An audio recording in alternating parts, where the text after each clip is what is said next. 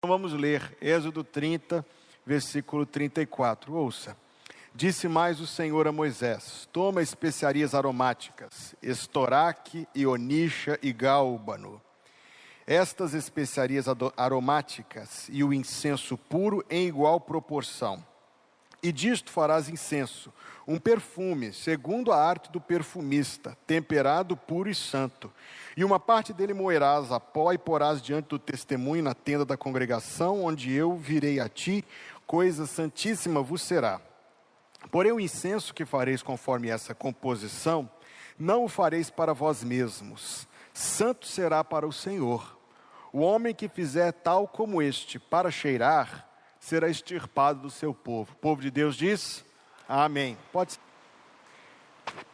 Eu tinha dito que falaria então sobre a exclusividade que Deus exige na adoração, e esse texto é um bom retrato disso. Mas vamos começar com algumas colocações iniciais para todo mundo estar sintonizado na mesma frequência, todo mundo na mesma página. Adoração não é algo confinado a cânticos. No meio evangélico, muitas vezes nós associamos e, por associar somente, confinamos a adoração aos cânticos. Alguém chega a chamar o momento de cânticos ou o período de cânticos do culto como momento de adoração. Não. A adoração usa dos cânticos, tal como usa das escrituras, tal como usa da oração, para fazer um movimento a minha explicação é esta: adoração é um movimento que você faz pela fé, em que você se aproxima de Deus, você, pela fé, se move em direção a Deus. Isso é adoração. Todas as vezes que algo, da, da, algo verdadeiro sobre Deus atinge o seu coração, e faz com que você admire o Senhor pela sua grandeza, pela sua glória. Esse sentimento de admiração é puríssima adoração. Então, como disse o apóstolo Paulo na primeira carta aos Coríntios, muito provavelmente o ápice da adoração no culto acontece, ou pelo menos deveria acontecer, não durante os cânticos, mas durante a pregação. Quando depois de você aperceber-se da grandeza, da majestade de Deus, aí no seu assento, no silêncio do seu coração, você o louva. Que Deus grandioso, que Deus tremendo, que Deus misericordioso. Esse louvor seria o ápice da adoração, como está lá em 1 Coríntios 14, versículo 24 e 25. Não durante os cânticos, mas durante a pregação. Aliás, John Piper tem um livro muito interessante chamado Adoração Expositiva, onde ele afirma que o objetivo da pregação não é te informar, mas te levar a adorar a Deus. No silêncio do seu coração, talvez sim, mas pela verdade que está sendo exposta e por Deus que é revelado pela verdade que está sendo exposta. A adoração, outra coisa interessante de a gente ter em mente, é o motivo o propósito, a finalidade pela qual todo o universo foi criado, como está lá em Colossenses capítulo 1, tudo foi criado por Ele e para Ele, para Jesus Cristo, assim como nossas vidas em particular foram criadas para louvá-lo.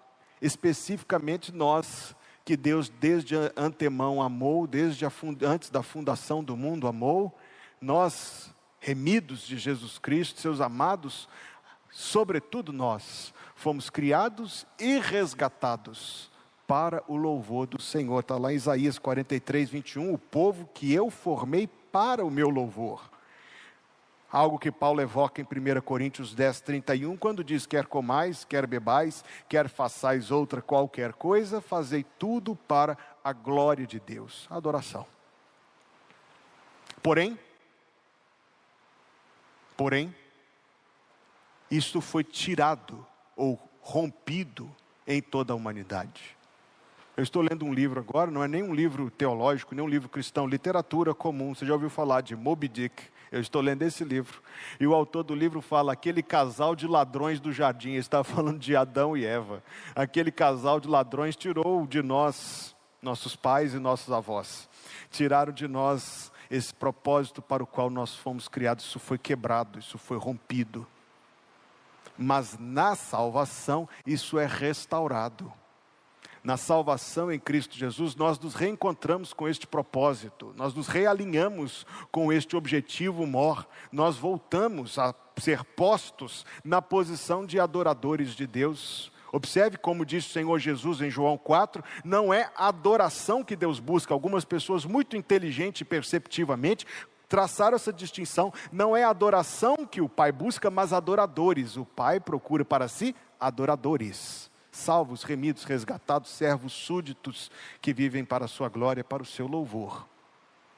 E da mesma maneira que a salvação restaura este propósito que a queda quebrou, observe os capítulos do Apocalipse, e nós muitas vezes lemos o Apocalipse de uma maneira muito soturna, sombria, pensando muito em fim do mundo. Mas nunca notaste que coisas tremendas e gloriosas estão lá, sobre o ápice da existência, o pináculo da história, que vai ser o que? A adoração ao Cordeiro ao redor do trono, louvando. O livro do Apocalipse está cheio de cânticos, capítulo 4, capítulo 5, capítulo 15, capítulo 19, está cercado, 14, de pessoas ao redor do Cordeiro louvando, adorando. O ápice que nós experimentamos em nossa vida, que nós experimentamos na liturgia dominical, o ápice que nós experimentamos em nossa devoção pessoal pessoal, é o mesmo ápice que nós viveremos, porém sem interrupções e sem perturbações na eternidade, quando o nosso louvor for aperfeiçoado para sempre. Como diz um dos hinos, Ó, oh, ensina o novo canto dos remidos lá dos céus, ao teu servo e ao povo santo, para louvarmos-te, bom Deus. O novo canto, o canto dos remidos lá dos céus, este cântico aperfeiçoado, chamado de novo cântico, não por ser uma música nova em si, mas por ser um novo tipo de música, uma nova categoria, algo inédito, algo único. Então nós temos aqui algumas colocações, aliás, colocações muito interessantes. Mas todas elas caminham na direção daquilo que nós queremos pensar esta noite, que é o, o quanto Deus requer de exclusividade na sua adoração. E é isto que o incenso representa. É por isso que esse texto foi o nosso texto selecionado, Êxodo 30, versículo 34 a 38. Você precisa se lembrar de duas coisas. A primeira, o tabernáculo, todo aquele tabernáculo, com cada componente, cada detalhe, cada característica, cada ritual, sobretudo, era um meio didático de Deus a carta aos Hebreus diz que lá estavam as figuras, as cópias das coisas que existem em cima. Moisés, no alto do monte, está escrito, ele viu uma maquete, ele viu um modelo do tabernáculo. E Deus foi muito, muito, muito minucioso em cobrar isso de Moisés. Ele diz: Vê que tudo faças conforme o modelo que te foi mostrado. Depois que os artífices, Bezalel e Aoliabe, cheios do Espírito Santo, confeccionaram cada uma daquelas peças, Moisés vistoriou, é a segunda parte do, da narrativa no Êxodo, vistoriou, conferiu se cada coisa foi feita exatamente como deveria ser feita, para então consagrar com sangue aspergido e ali se tornar o ponto, o lugar central da antiga aliança. Os detalhes eram muito importantes do tabernáculo. Foi construído não para ser bonito, mas para comunicar.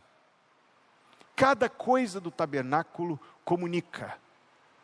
E aqui está especificamente uma das coisas do tabernáculo, cuja função é comunicar.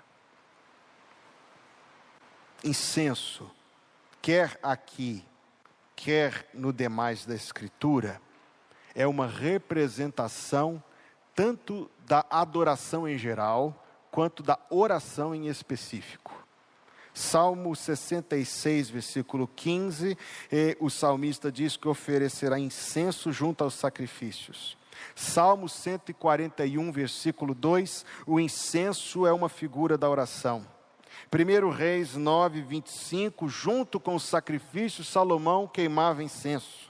Segundo Reis 15, 4, Deus se ofende de o povo de Israel queimar incenso a Baal, Astarote, Moloque, Milcom e outros. Isaías 1,13. A adoração hipócrita fazia com que o incenso fosse mal cheiroso ao Senhor nosso Deus. E por fim, só nesta rápida menção, Apocalipse 5:8, Apocalipse 8:3, Apocalipse 8:4 dizem que A oração é o incenso que chega diante do trono de Deus no altar. Se você imaginar Arão entrando no santo lugar, você vai observar duas coisas que nos ajudam a, a, compreender o que o incenso simboliza, e aí a gente vai poder entender o texto e o que o texto traz para nós. Arão entrando no santo lugar uma vez por dia. Você conhece bem o santo lugar. À direita, a mesa dos pães da proposição eram postos doze pães todos os dias, ficavam lá, e a proposição, a mesa dos pães da exibição. À esquerda, uma lâmpada de sete hastes. Quase todo mundo que vai a Israel volta trazendo um chaveirinho de menorá, um, um boné de menorá, algo de menorá. O menorá, que é o símbolo, inclusive, do Estado de Israel, é o candelabro de sete hastes. Ao fundo, o Santíssimo Lugar, separado por um véu, e havia um móvel que ficava. O móvel, guarde isto, eu disse que é tudo didático. O móvel mais aproximado do Santíssimo Lugar era o altar do incenso. Lá ia Arão. Arão entrava, da mesma maneira que ele abastecia as hastes de óleo e abastecia, servia o pão sobre a mesa, ele renovava o incenso posto sobre o altar do incenso. Dois movimentos Fumaça sobe. Fenômeno físico. Fumaça sobe. Adoração é ascensão. Se se imaginava e este era o propósito didático do tabernáculo. Isso aqui não é nenhuma forma de alegorismo que está forçando o texto. Se se imaginava, e assim era, que Deus estava presente no Santíssimo Lugar, e aquele item era o item, o objeto mais próximo do Santíssimo Lugar que alguém podia chegar, da mesma maneira que a adoração é um movimento ascendente, a adoração é um movimento de aproximação. Como eu disse, reitero, tudo didático tudo para induzir a reflexão. O, o, o que a fumaça fazia, o que a pessoa fazia para oferecer a fumaça, converge, trança essas duas ideias, ascensão e aproximação. Vamos pensar nisto. É isto que você faz quando adora. Você, pela fé, se move em direção a Deus. Achegai-vos a Deus, e Ele se chegará a vós. Não é verdade, queridos irmãos, que a comunhão é uma das coisas, a gente não usa esse nome em todo o tempo, mas que a comunhão não é somente uma das coisas mais deleitosas, é também uma das coisas mais necessárias da vida. A comunhão entre o marido e a esposa faz com que o afeto se renove. A comunhão diária, quando conversam sobre o dia a dia, faz com que o convívio esteja sempre atualizado. A comunhão dos pais com os filhos, em qualquer idade, renova o poder da influência do pai e da mãe sobre os seus filhos, especialmente para o bem. A comunhão entre amigos, amigos cristãos, é tão encorajadora nos períodos de desânimo. O conselho piedoso de alguém que teme a Deus é tão eficaz em nos livrar dos tropeços e dos resvalos. Isso acontece nem sempre num contexto muito solene, não, muito formal, não. Às vezes acontece de maneira casual, amigável, pelo exemplo, por uma palavra despretensiosa, mas eficaz nas mãos do Espírito Santo. Por isso a gente fala tanto em pequenos grupos. E a comunhão com Deus, resta mais do que qualquer outra. É a comunhão, meus amados irmãos, como eu pregava duas quartas-feiras atrás, que o Senhor levanta os abatidos. É a comunhão que fortifica, que nutre, que aquece a nossa esperança, com a qual a gente consegue atravessar as dificuldades desta peregrinação. É a comunhão com o Senhor que, que renova os nossos depósitos de alegria espiritual, de paciência que amolece o nosso coração. Isto é adoração, um movimento em direção a Deus para termos comunhão com Deus. Você pode ensinar um papagaio a recitar versículos, hinos, cânticos, o credo apostólico, o que for. não quer dizer que ele crê nessas coisas. Então é mais do que só o movimento do maxilar e a vibração das cordas vocais. É algo do coração. Um movimento em direção a Deus pela fé. Isso é adoração.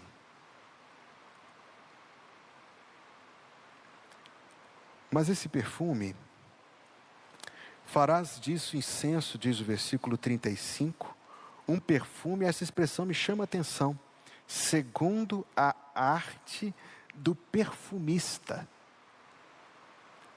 Quando Deus deu as ordens de o tabernáculo ser feito, ele também apontou dois homens, eu já falei o nome deles aqui, Bezalel, que era o responsável principal, auxiliado por Aoliabe, e os dois eram auxiliados pelo Espírito Santo, até porque eles estavam lidando com uma tarefa importante demais e complexa demais.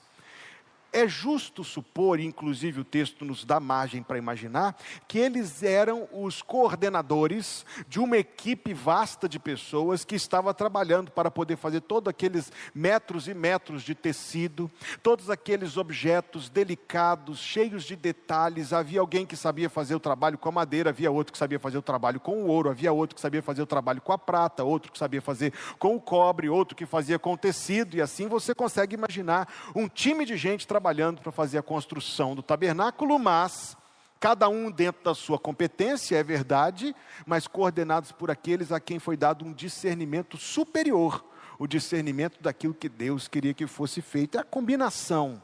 A combinação entre a capacidade humana, e aqui, quando a gente pensa em adoração, nós não estamos pensando em coisas artísticas ou técnicas.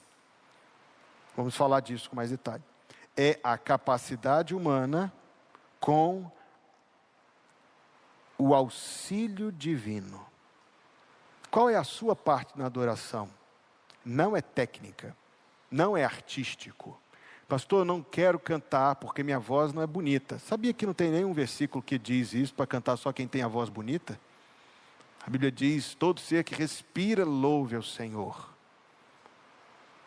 Uma coisa Deus quer de você, Deus quer que você cante. Quem de nós nunca viu aquele belo movimento? Eu acho isso algo tão tocante. Todas as vezes que eu vejo, eu acho tocante. Eu estava uma vez numa igreja em outra cidade e disseram: vai cantar o coral do Ministério de Surdos da igreja. Eu falei: olha, como é isto? E lá estavam os irmãos cantando, sim, cantando em Libras. Enquanto era tocada a música que a congregação ouvia, eles estavam usando a sua linguagem de sinais para cantar também. Não é algo técnico não é algo artístico. Deus não é um esteta que está sendo, é, que está sentado esperando a arte mais bonita que mais vai agradar o seu senso de belo. Deus não é um esteta. Não. A sua parte na adoração consiste em atenção, devoção, consagração, piedade, zelo. Eu falei atenção? Falei, vou repetir: atenção eu estava estudando para esta pregação e todos os dias de manhã eu recebo um e-mail de um grupo de, de estudiosos de Spurgeon. Aí eles mandam trechos de orações de Spurgeon. Todos os dias de manhã eu recebo uma dessas. Aí aconteceu de chegar uma para mim enquanto eu estava preparando esta mensagem. Spurgeon orando, olha, escute isso aqui com atenção. Spurgeon orando para que os membros da sua igreja conseguissem prestar atenção no culto. Em 1880 isso já era uma questão. Ele ora até o culto público pode ser difícil para alguns. O, o, grande dragão os persegue. Spurgeon, não sou eu que falei isso, não, foi Spurgeon.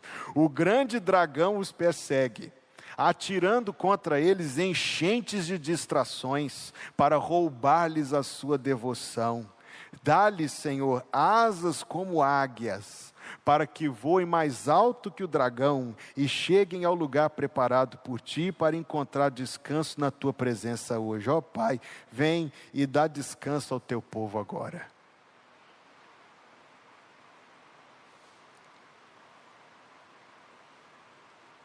Qual é a sua parte? A arte do perfumista. Qual é a sua parte?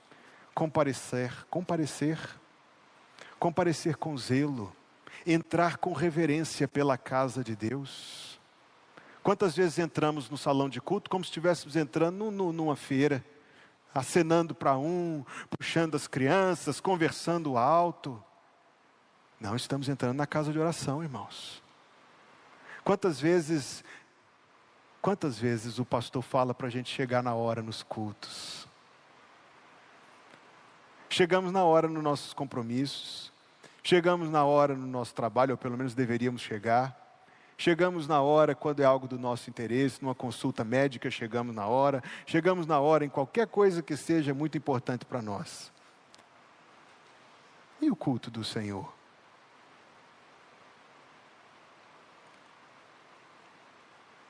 Qual é a sua parte? Reverência, zelo, devoção, demonstrar por, muitas, por muitos gestos que aquilo que você está fazendo é importante, coisa santíssima vos será, diz o versículo 36. E qual é a parte de Deus? A parte de Deus é aperfeiçoar as nossas ofertas, aperfeiçoar a nossa parte na adoração. Está escrito, nós não sabemos orar como convém, Romanos 8, 26, mas não é só isso que está escrito ali. Nós não sabemos orar como convém, mas o próprio Espírito nos ajuda nas nossas fraquezas. Não, repito, não de maneira automática, não deixando assim no ponto morto para ver para onde o Espírito nos leva, o Espírito Santo trabalha pelo nosso entendimento, trabalha pela edificação do nosso entendimento, trabalha pela edificação, pela educação na, na fé, como está lá na carta de Tito, é a educação da nossa fé, para que a gente saiba como convém adorar o Senhor, para que progressivamente a gente cresça. Vamos lá, eu fiz uma pergunta parecida na quarta-feira passada. Hoje é dia 15 de novembro de 2023, é o aniversário da minha querida sogra hoje, irmã Miriam. No dia 15 de novembro do ano passado para hoje, comparando você com você mesmo de um ano atrás, você ora melhor do que você orava um ano atrás? O que é orar melhor? Orar melhor, orar com mais conteúdo, uma oração mais piedosa, uma oração mais, mais, mais madura, uma oração mais desenvolvida em Cristo, você ora melhor. Você canta melhor. Não estou falando de cantar com emoções. O apóstolo Paulo disse: cantarei com espírito, mas também cantarei com entendimento. Então, empregando de fato seu coração naquilo que canta, dizendo para o seu próprio coração, ou pela fé, cantando de tal maneira que você queira que o Senhor Jesus ouça o seu cântico, o Espírito Santo aperfeiçoa o nosso culto. O Espírito Santo abençoa o nosso culto e faz com que aquilo que talvez passaria distraidamente, ou a gente distraidamente passaria por aquilo, tenha uma eficácia tão gloriosa em atingir o nosso coração, em mover-nos, em, em, em, aquecer o nosso frio coração, em quebrantar-nos, em dirigir a nossa atenção para uma coisa de Deus. É o Espírito Santo que faz isso. Quantas vezes, quando eu tenho o privilégio que você tem agora de para sentar e ouvir uma pregação, ao mesmo tempo que eu estou ouvindo a mensagem, e você sabe que o que eu uso, e se talvez seja uma dificuldade sua, o que eu uso para me concentrar é tomar notas. Você já me viu ouvindo a pregação, estou com o papel na mão e anotando o que está sendo falado. Mas ali de algum ponto o Senhor me leva em alguma outra direção, e eu penso algo sobre o Senhor, e eu penso algo sobre Deus, algo que toca o meu coração, algo que me alegra o coração, algo que me quebranta, porque não? Algo que me acrescenta, que me edifica em Cristo. Então, sim, eu ofereço a minha parte, mas o Espírito Santo completa, abençoa, aperfeiçoa, acrescenta, dá entendimento, move o coração. Deus dispõe de cada parte do culto para edificar a nossa fé. Deus dispõe de cada parte do culto para glorificar o seu nome.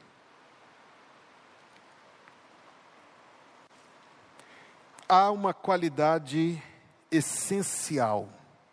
Ele diz: incenso segundo a arte do perfumista, temperado, puro e santo.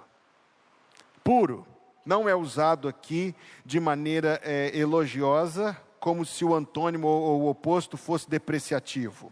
É puro no sentido de integridade. inteireza, sem faltar nada, se a gente for transpor os limites que separam o Antigo do Novo Testamento, a velha dispensação da nova, nós vamos caminhar na direção de entender que aquilo que era o incenso puro naquele tempo corresponde à adoração sincera no tempo de hoje. Adoração sincera, não somente do ponto de vista emocional. Alguns anos atrás, um irmão que era uma pessoa muito, muito querida, muito amado e muito impulsivo e muito emocional. No final do culto, pastor, está tudo errado. Falei, está tudo errado, irmão. O que está tudo errado? Ele disse, nós estamos aqui o tempo todo falando de alegria, alegria. Eu não estou alegre, eu estou triste. Eu não estou alegre, eu estou triste. E eu disse a ele, irmão, mas tudo bem, o irmão está triste. Mas se o irmão pensar bem comigo, motivos para estar alegre o irmão tem. Afinal, por mais que uma ou outra coisa nos abale de vez em quando na nossa vida, e muitas vezes abala, algumas coisas pequenas, outras coisas um tanto quanto maiores, as maiores de todas não mudam. O Senhor continua estando sobre o trono, o Senhor continua nos amando com amor eterno, o Senhor continua sendo o nosso provedor, o nosso sustentador, o nosso cuidador, o nosso defensor, o nosso guia até a morte. Por mais que a gente perca ou sofra aqui nesse mundo, isso não vai nos separar do amor de Cristo, isso não vai anular a nossa salvação, isso não vai mudar o nosso destino eterno, isso com toda certeza isso não tira o céu de nós, não tira a ressurreição de nós, não tira Cristo de nós, não tira o Espírito de nós. Pense bem, motivos de alegria você tem, em todo tempo, motivos de alegria você tem. Nós precisamos, irmãos, resgatar, escute, com atenção. Eu escrevi esta frase para poder não me esquecer de dizer. Nós precisamos resgatar a nossa adoração do calabouço das emoções. Sentimentos podem e devem ser educados. Do contrário, eles se assenhorearão sobre nós, isto é, eles se tornarão senhores e vão ditar nosso comportamento e, inclusive, furtar do Senhor a adoração que lhe devemos. Sentimentos são importantes, são uma coisa maravilhosa que Deus criou, como diz um amigo meu, são o tempero da vida, é o amargo doce da vida, o sentimento. Você talvez gostaria de ser poupado da amargura, pode ser, da tristeza, da decepção, da desilusão, da frustração, da ansiedade, do medo, mas dos sentimentos bons, você não gostaria de ser privado, gostaria? Viver sem decepção, mas viver sem alegria é muito chato, muito ruim. Já disse alguém, e esse amigo meu, eu acho muito sábio isto: o sentimento é o tempero da vida, é o que faz a gente viver, é o que a vida nos oferece, é o que está aí. Ok, mas é só isso. É o tempero, não é o alimento. É uma parte, não é o todo. Sentimentos podem e devem ser educados, sujeitos a Cristo, dominados e conduzidos pela fé e por aquilo que nós sabemos e temos recebido do Senhor na Sua palavra.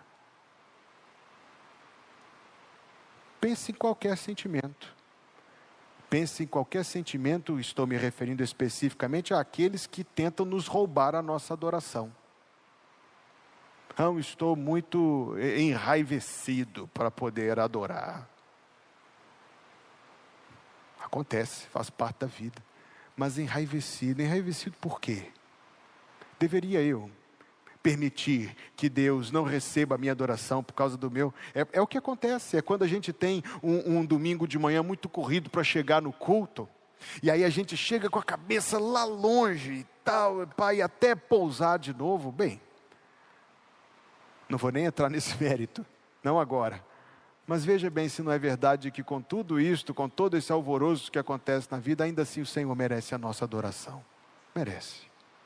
Não, não vou adorar, não sinto desejo de adorar, porque estou com medo. Medo? Medo? Não temerei mal nenhum, porque tu estás comigo, a tua vara e o teu cajado me consolam. Sentimentos podem e devem ser educados. Isto faz com que a nossa adoração seja sincera. Porque por vezes alguém questiona se é, se é sincero, se é agradável a Deus a gente cantar aquilo que a gente não está sentindo naquela mesma hora. Eu repito com a mesma pergunta, mas não deveríamos estar sentindo? Cânticos não somente expressam o que estamos sentindo, por vezes expressam o que deveríamos sentir. Cânticos, por vezes, servem como ganchos, poderosos ganchos, para trazer o nosso coração de volta para o lugar onde ele deveria estar. Isto faz com que nossa adoração seja pura, sincera, pura como o incenso puro do Antigo Testamento, uma adoração sincera. Mas tem mais uma coisa que faz a adoração ser pura, ainda mais, sabia? Ainda mais. Não tente combinar somente os cânticos com suas emoções, aliás, faça o contrário, combine seus sentimentos com o cântico. Mas combine a vida também, viu? A adoração sim, da antiga dispensação de Israel, lá, como eu citei no texto de Isaías. O fato de que o povo vivia uma vida estranha para os padrões de Deus fazia com que o incenso deles fosse mal cheiroso. As qualidades estavam lá, menos a principal. Então há algo que faz com que nossa adoração seja agradável ao Senhor. A nossa, a nossa adoração dominical e nas quartas-feiras é agradável ao Senhor mediante o nosso comportamento de segunda a sábado. Nosso comportamento doméstico. Nosso comportamento no ambiente de trabalho. Ouso citar o nosso comportamento atrás do volante. Ó oh, céus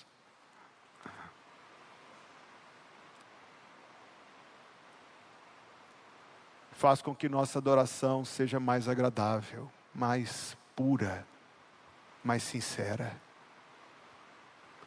Não só sentimentos podem e devem ser educados, comportamento pode e deve ser educado.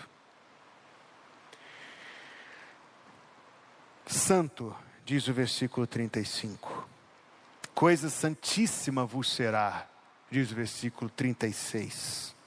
Santo será para o Senhor, diz o versículo 37. A palavra santo varia de significado, sabia disto? A partir do objeto que ela qualifica ou da posição de alguém em relação a aquilo ou aquele que é chamado de santo. Ficou confuso, vou tentar explicar melhor. R.C. Sproul, querido mestre, querido mestre bíblico, tanto ele nos legou da sua vida, quantos livros preciosos, palestras. Ele gravou aquela série de, de pregações, A Santidade de Deus, maravilhoso, tem no YouTube, legendado inclusive. Ele prega sobre o versículo: Sede santos, porque eu sou santo. É a mesma palavra, mas usada em dois sentidos diferentes. Porque a santidade de Deus você não pode alcançar, nem eu. A santidade de Deus é majestosa, perfeita, eterna. É a santidade de Deus. Para chegar lá você tinha que ser Deus, isso você nunca vai ser. Mas existe algo que a santidade de Deus, essa, essa santidade única, exclusiva, essa santidade única de Deus exige algo de nós. Sede santos, porque eu sou santo. Sproul traduz em poucas palavras dizendo: reservem-se para mim, porque eu sou único. É assim que ele traduzia. Separem-se para mim, porque eu sou único. Apliquemos este conceito o incenso é santo para o povo, em relação ao povo, é algo reservado, algo digno de zelo, de privilégio, de prioridade, é algo que nós faremos o nosso melhor. E aqui nós estamos falando de incenso, nós não queimamos incenso nesta igreja, mas nós oferecemos adoração. Nós oferecemos culto, que era isso que o incenso representava em tempos antigos. Então, para nós, a adoração é algo especial. que nós reservamos o melhor, ou deveríamos, para oferecê-lo ao Senhor. O melhor. É um assunto muito interessante.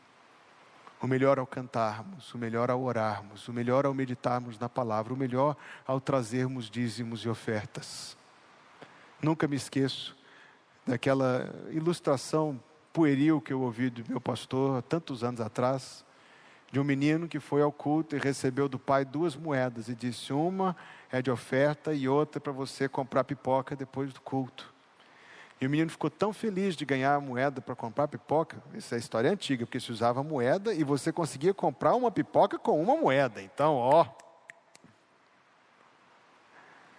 Mas o menino ficou tão feliz com aquilo que ele ia para a igreja e jogava as moedas para cima e pegava de novo. Jogava para cima e tornava a pegar. E o que você acha que aconteceu? Obviamente, uma delas escapuliu e tim, tim, tim, tim, tim, até cair num, num, numa boca de lobo na rua. E ele disse: oh, lá se foi a moeda da oferta do Senhor.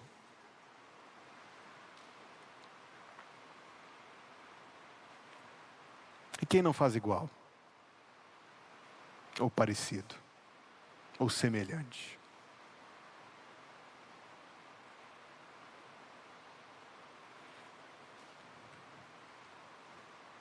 Santíssimo, diz o texto, vos será.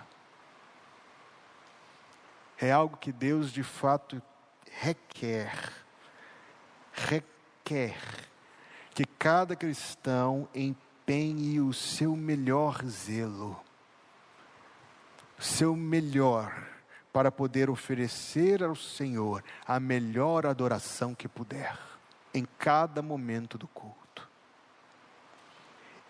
santo para o povo, santo para Deus.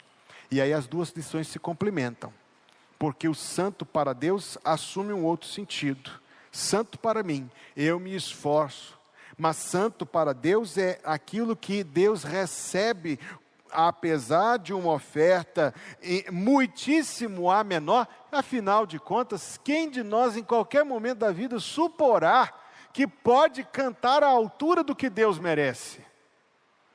Ou orar à altura do que Deus merece? Não, amados, não, sabemos que não. Alguns anos atrás eu ouvi uma oração, nunca me esqueci, você já me ouviu repetir este pedido muitas vezes. Eu ouvi a oração, a primeira vez que eu ouvi foi o pastor Silvio Franco de Oliveira Filho que fez esta oração. Ele disse: Senhor, ainda que neste culto nós não ofereçamos o melhor que o Senhor merece, nós estamos te oferecendo o melhor que podemos. Queira aceitá-lo de nós em nome de Jesus. Não é o melhor que o Senhor merece, mas é o melhor que podemos. O melhor do nosso coração, reservado para Deus, santíssimo para o povo, santo para Deus. O homem, versículo 38, que fizer tal como este, para cheirar, será repreendido duramente em particular. Será repreendido duramente em público. Será sugerido que ele faça diferente.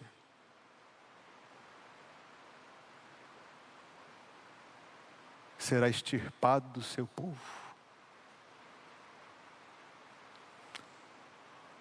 Mais um daqueles textos que de vez em quando aparece para nós, em que a gente acha que a punição é mais grave do que o crime.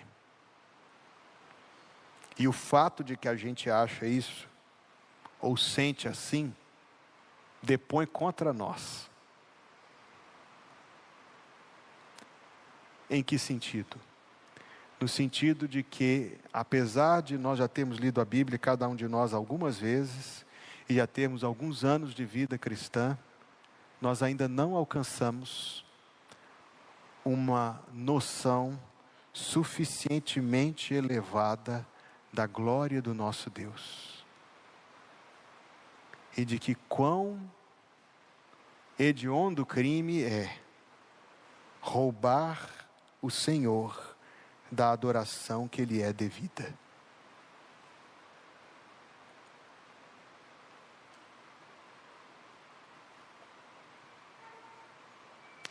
Alguns anos atrás, quase 50 anos atrás, e eu soube disso por uma pregação que eu ouvi. No estado americano de Connecticut, um estado pequenininho, havia uma lei passada no tempo dos puritanos que nunca tinha sido revogada. Como os Estados Unidos só tiveram uma constituição até hoje, diferente de nós, nós devemos estar muito melhor do que eles, porque nós já tivemos que uma dúzia, não, brincadeira, menos. Uma lei nunca tinha sido revogada. A lei de que era crime civil tomar o nome de Deus em vão. A notícia que eu ouvi, repito, 50 anos atrás, é de um guarda que parou o carro e começou a vistoriar o carro e começou a demorar demais na vistoria do carro. E você sabe mais ou menos o que isso significa. E cada coisa que ele pedia estava lá, e olhava de novo, estava lá, e olhava de novo, estava lá, e tudo que ele exigia, o carro, um desses felizados que consegue passar. Até que num exercício de paciência, o condutor perdeu a paciência e lançou mão de um desses xingamentos em que ele tomava o nome de Deus em vão. Então o policial disse: Está preso. Vai dormir, vai ver o sol nascer quadrado. Tomou o nome de Deus em vão e era crime até então tomar o nome de Deus em vão. Segundo a história que eu ouvi, isso aconteceu no fim de semana, até conseguir um juiz para poder. Passou uma noite lá. Na semana seguinte, o Congresso Estadual se reúne e percebe que aquilo era uma lei nababesca, uma lei antiquada, uma lei injusta, uma lei que não tinha nenhuma compatibilidade com uma sociedade moderna e tal, e aquilo tomou uma visibilidade muito maior do que os irmãos imaginam, até que passaram e por fim, depois, de, depois do Congresso se mobilizar, deixou de ser crime. Agora você pode tomar o nome de Deus em vão à vontade. Não é crime mais. Exceto que, até hoje, o Senhor não tomará por inocente aquele que tomar o seu santo nome em vão.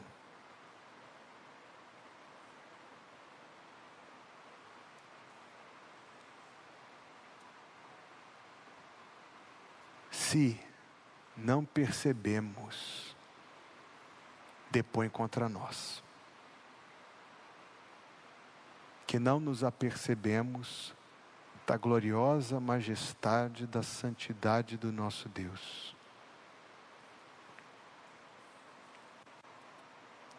Como nos dias do profeta Elias, lá no Monte Carmelo, 1 Reis 19, as coisas começam a acontecer depois da restauração do altar. Não foi a primeira coisa que ele fez quando chegou lá no alto do Carmelo? Ele restaurou o altar do Senhor que estava em ruínas. Algo começa, os, os grandes avivamentos espirituais, os despertamentos de Deus na nossa vida, iniciam pelo restabelecimento da adoração bíblica. E o que faz a adoração ser bíblica é que ela seja voltada para Deus exclusivamente dedicada a Ele, com a intenção de glorificar o Seu nome, de agradar o seu coração, de engrandecê-lo. Veja, avalie comigo. Se não existe alguma medida, se não é tão injusto eu dizer que exista alguma medida de usurpação da adoração, quando ela é usada para o entretenimento, para a satisfação do nosso coração. Alguém diz: não canto esses cânticos, não canto esses hinos, porque não são música que eu gosto. Claro, você está querendo cantar música que você gosta para te agradar. Mas o culto não foi pensado para te agradar.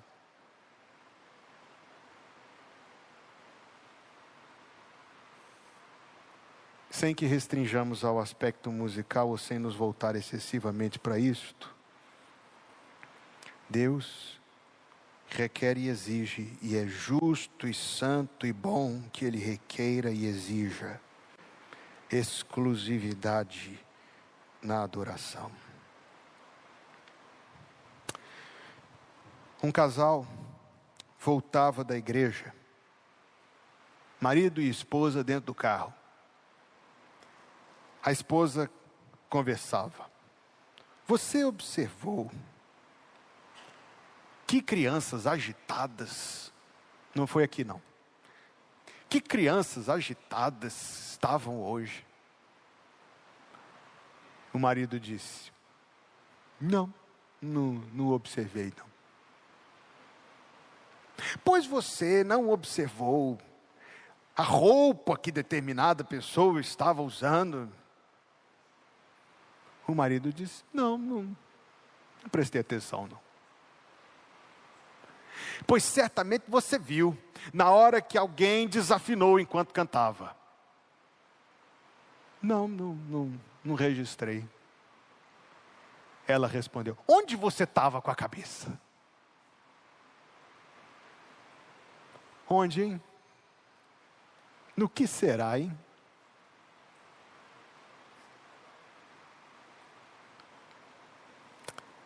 Enquanto isso, para te perguntar: como você participa do culto? Quais são suas expectativas ao adentrar a casa de oração? Quão elevada é a sua visão do culto? Como você usa, você, meu irmão, minha irmã, como você usa cada parte do culto para glorificar o Senhor? Precisei pegar a minha mais velha, a minha filha mais velha, e dizer para ela, estava muito distraída, disse assim, filha, vamos cantar para Jesus ouvir?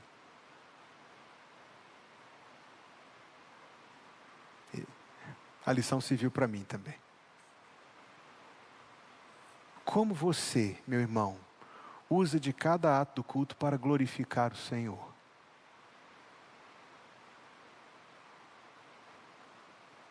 Como você usa de sua adoração particular, seu tempo diário com Deus, para adorá-lo?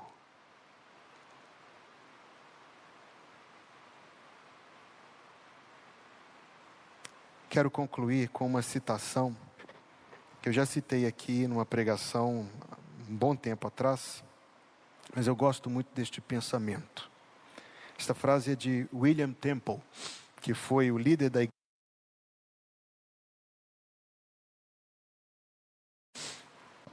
o microfone para o pessoal que está em casa poder ouvir.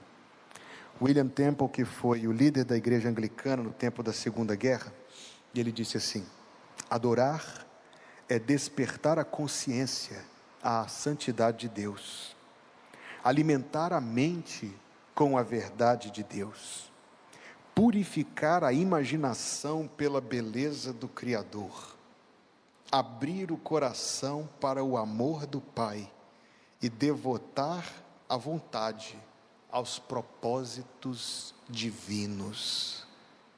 Tudo isso é adoração. Ó oh Deus, que Ele encontre adoração, que Ele receba de mim, de nós, adoração. Obrigado, Deus, pelo privilégio de meditar na Tua palavra, de estarmos, Deus, neste bom lugar onde o Senhor nos reúne na tua presença. Obrigado, Senhor. Obrigado, Deus. E pedimos em nome de Jesus que a tua palavra encontre lugar no nosso coração. Ao deixarmos este lugar, Senhor, queira que a tua bênção nos acompanhe. Que em todo momento o teu Espírito Santo nos ajude. Que sejamos, ó Deus, adoradores teus em todo tempo e que a nossa adoração em todo tempo seja agradável ao Senhor. Que a graça de nosso Senhor Jesus Cristo, o amor de Deus, o nosso Pai celestial, e a comunhão do Espírito Santo seja conosco hoje, a cada dia, até que o Senhor Jesus venha nos buscar e que assim seja em nome de Jesus. Dizemos amém.